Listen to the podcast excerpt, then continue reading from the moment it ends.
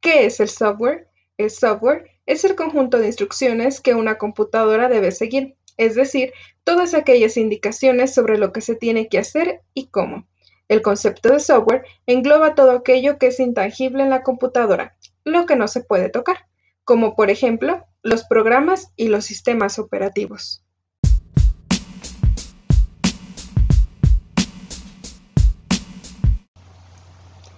Clasificación de software. Software de sistema. Comprende el sistema operativo controlado de dispositivos. Herramientas que sirve. Software de aplicación. Con todos aquellos programas utilizados por el usuario para la concreción de una tarea, siendo uno de los más comunes paquetería de Office. Software de programación.